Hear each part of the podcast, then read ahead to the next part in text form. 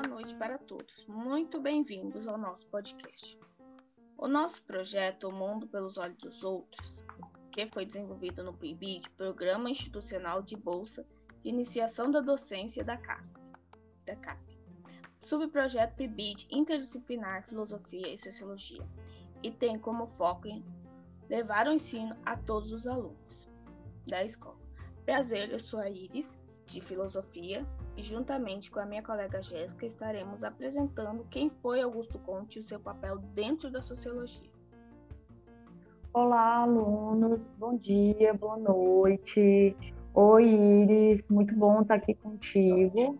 Como a Iris já me apresentou, meu nome é Jéssica, eu sou estudante de sociologia também pela UFMT e o tema que nós vamos tratar, ele é muito interessante, porque a gente consegue entender que a partir e através desse pensador, que foi Augusto Conte, se dá uma ciência, surge uma outra ciência que até então não existia.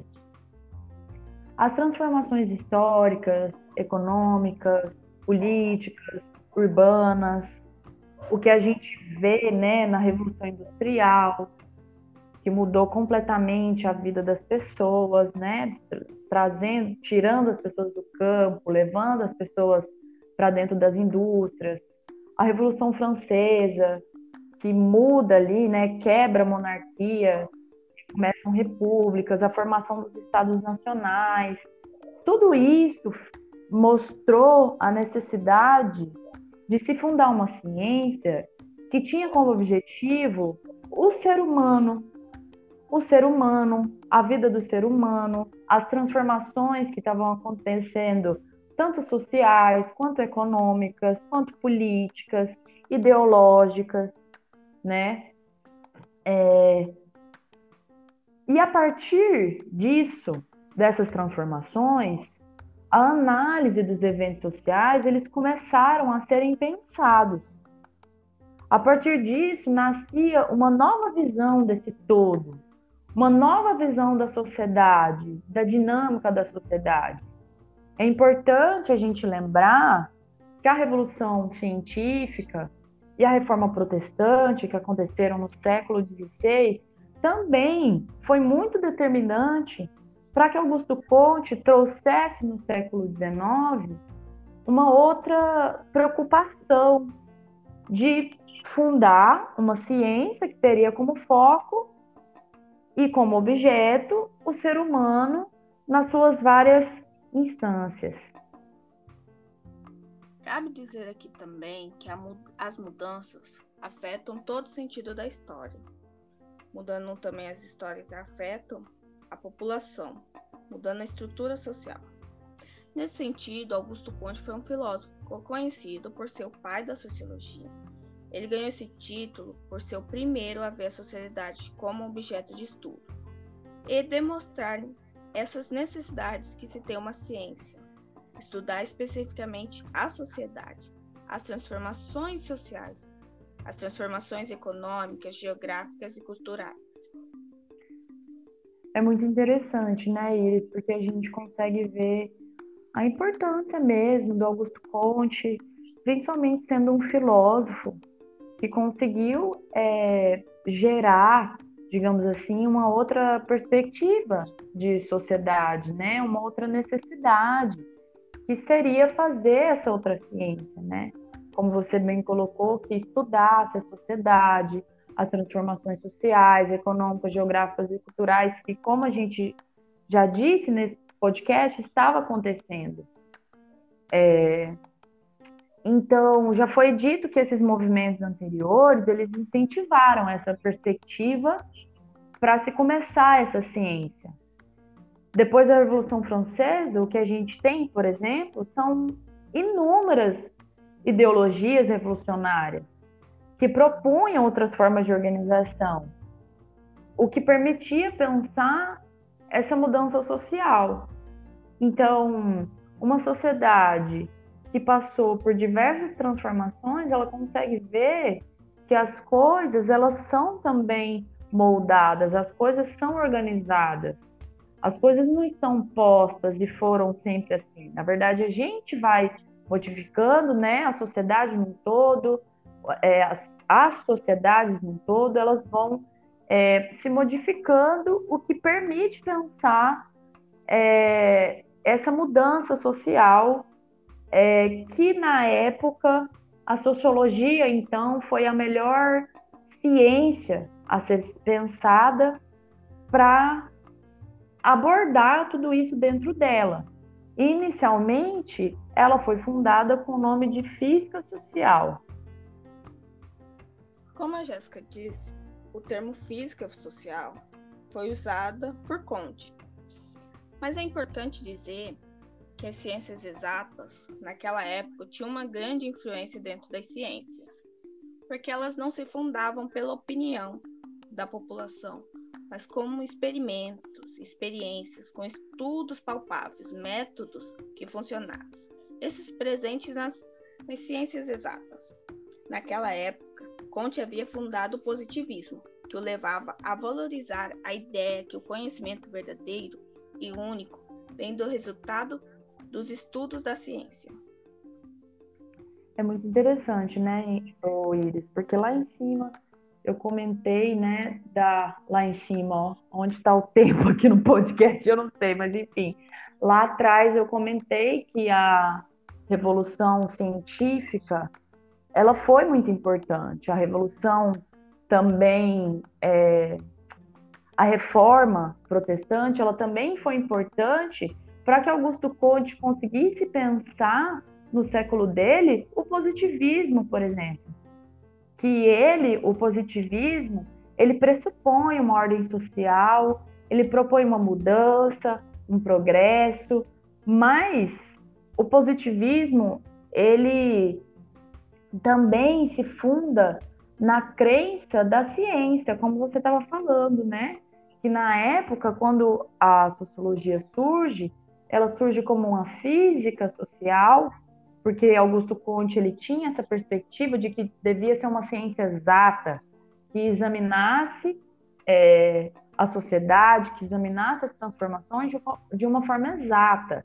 Mais para frente, com outros sociólogos, a gente tem a reformulação desse conceito. A gente entende que a sociologia ela não é uma ciência exata, pelo contrário, ela é uma ciência humana, ela é uma ciência fluida, né? Ela depende do lugar, ela depende do tempo, ela depende das ideologias, o que é diferente das ciências, das ciências exatas. Mas é interessante, muito interessante isso que você falou, que ele funda esse positivismo, e esse positivismo só é possível por causa dessas revoluções. Quando a gente teve a revolução científica, quando a gente teve a reforma da igreja, a gente consegue é, a, arrumar outros meios de se pensar. A gente consegue é, colocar como importante ter uma ciência que tem como é, uma ciência que tem como foco analisar tudo aquilo de uma forma racional, em vez de ser uma explicação é, mística, uma explicação é, de algum deus, alguma coisa assim, consegui entender que o ser humano era capaz de produzir ciência, de interpretar o mundo.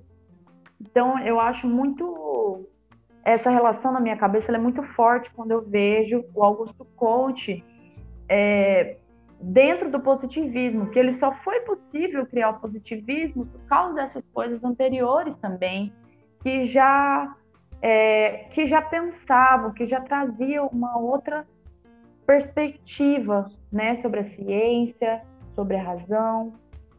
E aí, partindo desse ponto, como eu já havia falado, a gente percebe, a gente vê que dentro do positivismo, o, o Augusto Conte, ele se interessa se preocupa com essa relação de ordem social também, porque a sociedade ela mudou completamente, né? Quando ela passa pela Revolução Industrial, quando ela passa pela Revolução Francesa. Ele também diz dessa mudança, desse progresso que ele deve acontecer.